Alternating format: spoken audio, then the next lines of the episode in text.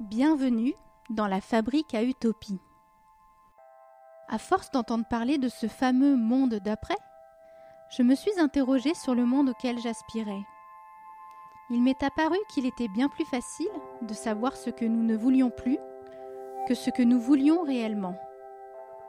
Et si la période que nous traversons actuellement nous donnait une belle opportunité Celle de pouvoir convoquer la réalité que nous souhaitons voir advenir. En effet, si nous voulons une happy end, je crois bien qu'il nous faut commencer par la rêver.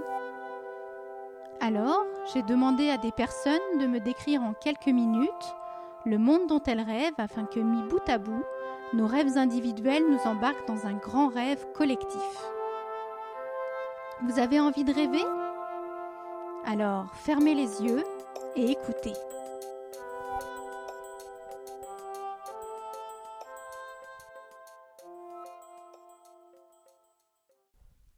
Je m'appelle Adrien. Le monde d'après est dès à présent en cours de construction. Je crois que les grandes crises sanitaires, environnementales et sociétales que nous vivons aujourd'hui amène de plus en plus de personnes à réaliser que la vie qu'ils menaient jusque-là n'était pas tout à fait juste. Et ce, dans tout un tas de domaines très différents les uns des autres. Ces personnes sont en train de changer leur rapport au monde et elles changeront bientôt leurs pratiques et leurs comportements. Je pense que ce qu'elles feront demain sera source d'inspiration pour leurs enfants, pour nos enfants. Et je suis convaincu que ces enfants, une fois devenus adultes, inventeront une société très différente de tout ce que nous avons connu jusque-là. Par exemple, dans le domaine du travail, je crois que le confinement et le télétravail ont permis de replacer le travail à sa juste place. Pour beaucoup d'entre nous, je crois que beaucoup n'aspirent plus à travailler pour vivre, mais veulent maintenant faire quelque chose qui ait du sens. Du sens pour eux et pour la société. Ils veulent faire aussi un travail qui ne leur empêche plus de passer du temps avec les enfants et avec leurs proches. Faire carrière n'a plus de sens. Vivre juste a du sens.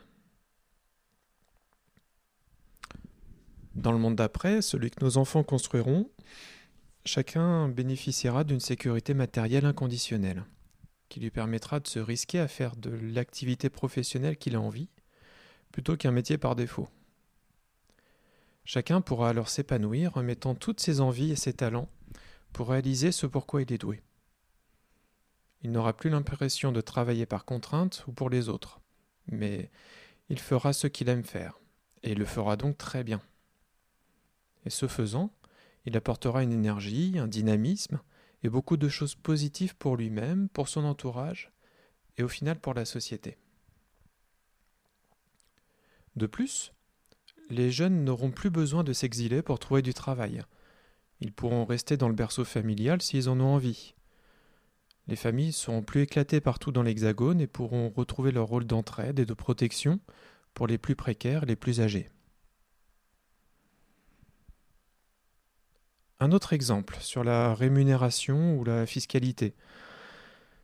Je crois que ces grandes vagues de chômage qui s'annoncent vont nous pousser à repenser la manière dont les richesses doivent être distribuées. Peut-être par une répartition plus juste ou par un revenu universel. Dans le monde d'après, une fiscalité juste gommera énormément les écarts de revenus. Peut-être aussi que nos enfants reverront totalement la valeur que l'on accorde à telle ou telle profession. Si aujourd'hui la rémunération est soi-disant fonction des richesses qu'un individu crée, soi-disant, parce qu'on sait très bien que c'est plus le cas depuis longtemps. Demain, dans le monde d'après, cette rémunération pourrait être indexée sur le bien que l'individu apporte à sa communauté.